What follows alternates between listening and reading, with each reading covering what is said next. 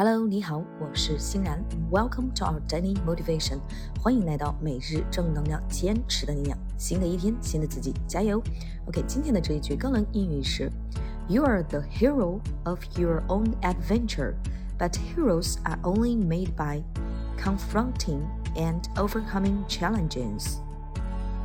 你是你自己冒险的英雄，但英雄只有通过面对和克服挑战才能造就。You are the hero of your own adventure, but heroes are only made by confronting and overcoming challenges. 你是自己冒险的英雄，英雄只有通过面对和克服挑战才能造就。OK，让我们把这句话分成两部分来记忆。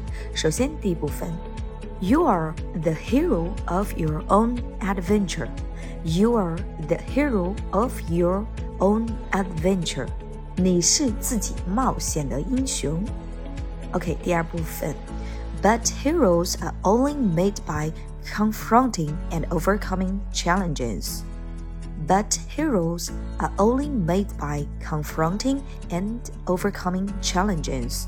但英雄只有通过面对和克服挑战才能造就。OK，让我们把整句话联系起来记忆三遍。首先第一遍，You are the hero of your own adventure, but heroes are only made by confronting and overcoming challenges。第二遍，You are the hero of your own adventure, but heroes are only made by confronting and overcoming challenges。李是自己冒险的英雄，但英雄只有通过面对和克服挑战，才能造就。OK，最后一遍，第三遍，You are the hero of your own adventure, but heroes are only made by confronting and overcoming challenges. Okay, thanks for your listening. Take care and see you tomorrow.